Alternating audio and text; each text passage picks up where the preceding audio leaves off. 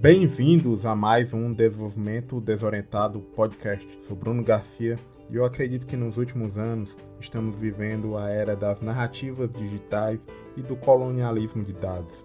Eu escutei essas duas expressões de Yuval Noah Harari, autor do best-seller Sapiens, e os argumentos deles me fizeram refletir, pois eu estava justamente lendo o livro sobre os bastidores do caso Cambridge Analytica e Facebook um marco que converge essas duas ideias, né?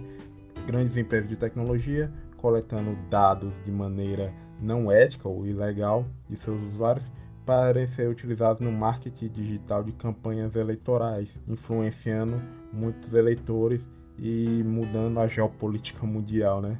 Eu fiquei pensando, será que nós estamos enxergando fora da bolha ou estamos sendo manipulados por empresas e governos? É isso que eu vou tentar refletir aqui agora nos próximos minutos, pois começa o meu devaneio digital sobre o livro Manipulados.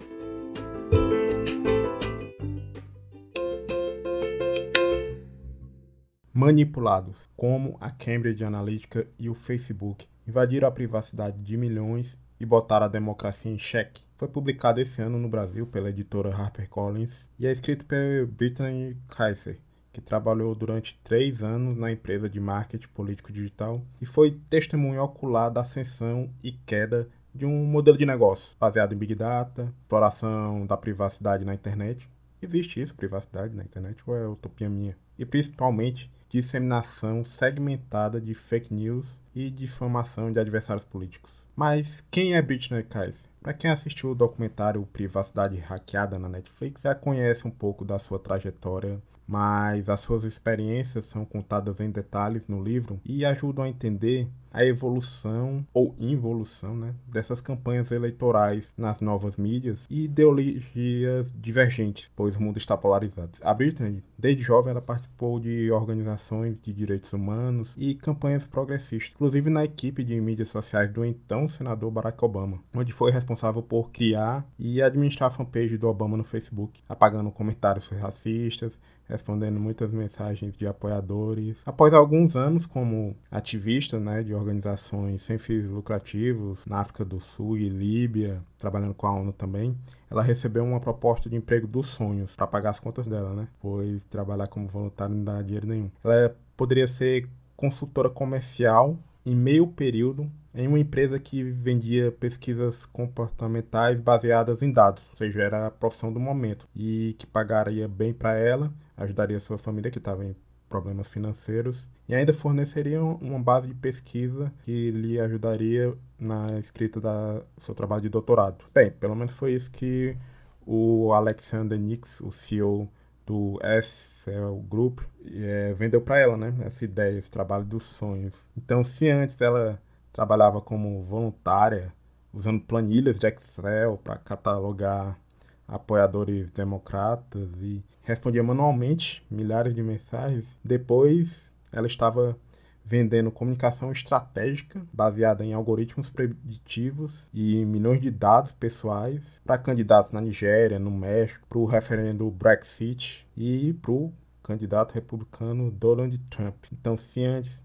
ela estava em países do terceiro mundo, depois de alguns anos, ela estava no Fórum Mundial Econômico em Davos, prospectando novos clientes, ou então estava na Trump Tower, tentando vender o trabalho da Cambridge Analytica, a subsidiária do Excel Grupo nos Estados Unidos, para o Donald Trump. Mas como funcionava essa mineração e modelagem de dados e essa publicidade direcionada no Facebook pela Cambridge Analytica? E principalmente, por que foi considerado ilegal?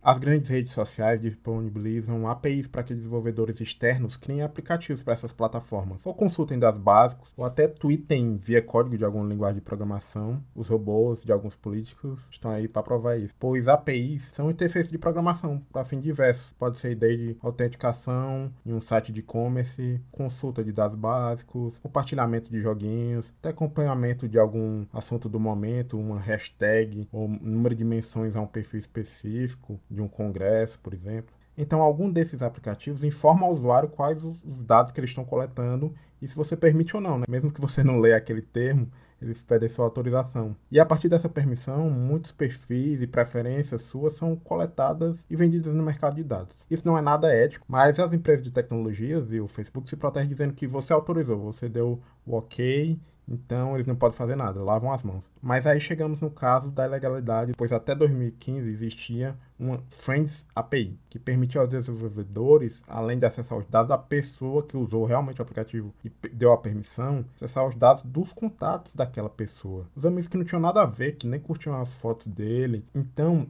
diversos cientistas de dados, programadores e corretoras de dados coletavam essas informações para fins diversos, desde a pesquisa em universidades até comércio. A Cambridge Analytica então obteve essa base de dados, entre outras, e começou a trabalhar analisando identificando personalidade das pessoas usando modelos computacionais e psicologia cognitiva. Eles conseguiram dados diversos, como gastos de cartão de crédito, mobilidade, programas assistidos, principalmente as curtidas dadas no Facebook. Foi dessa forma que eles conheceram os gostos, valores, medos de cada eleitor e a partir disso puderam criar mensagens de campanha personalizadas e adaptadas para cada um deles. Os dados demográficos, né, que são mais comuns, que é sexo, idade, religião, raça, afetam a maneira como as pessoas veem o mundo, mas é a personalidade a chave para saber por que as pessoas compram ou por que votam de uma determinada maneira.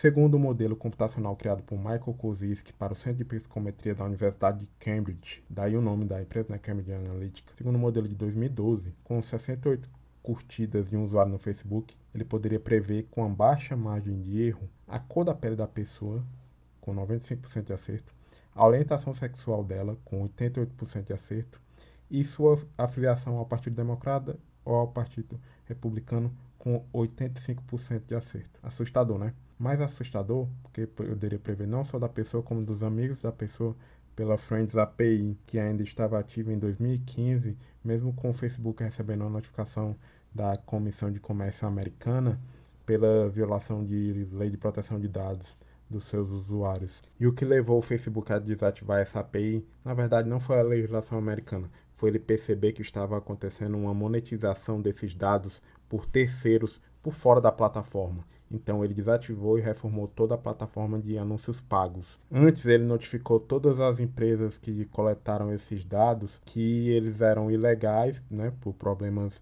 jurídicos para se precaver e que essas empresas deveriam deletar da sua base de dados o que foi coletado. Mas as empresas só disseram o seguinte, ó, beleza, a gente vai deletar.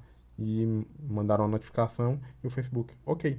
Eles não fizeram uma auditoria nas servidores da Cambridge Analytica para se garantir que esses dados seriam mesmo deletados e, obviamente, eles foram utilizados na campanha de eleição do Donald Trump. A partir desse modelo preditivo e dos dados coletados, o micro-target comportamental entrava em ação. Como? Eram posts pagos disfarçados de notícias na timeline das pessoas no Facebook, despertando os gatilhos psicológicos mais básicos, principalmente difamando a adversária Hillary Clinton com notícias falsas. E a Britney Kaiser no meio de toda essa polêmica? Bem, ela alega que era da área comercial que nunca teve acesso à base de dados da Cambridge Analytica e que quando questionou os cientistas de dados e o Alexander Nix sobre a origem das informações, eles lhe garantiram que os dados eram obtidos de forma legal em cada país onde eles atuavam. Ela não é tão inocente assim e faz uma autocrítica durante todo o livro sobre os valores morais que ela corrompeu por se deixar seduzir pela essa vida de luxo da aristocracia inglesa, que era o Alexander Nix, e pelos partidos republicanos, de viagens, festas, estar perto do poder, e a promessa que ela poderia utilizar os dados da empresa em projetos sociais não aconteceu e também ela ficava esperando uma comissão pelos contratos que ela fechava. Enfim, ela foi um pouco manipulada e se deixou manipular. Será que nós também estamos nos deixando manipular? Pois, citando novamente Yuval Harari, as mesmas tecnologias e sistemas de inteligência artificial, big data e aprendizagem de máquina que as empresas e os governos utilizam para monitorar a vida das pessoas podem ser utilizadas pelos cidadãos para monitorar os serviços que eles oferecem para nós e os dados que eles manipulam, que nós fornecemos diariamente. Então, isso vai depender do nosso ativismo digital nos próximos anos? Que tipo de vida digital nós queremos?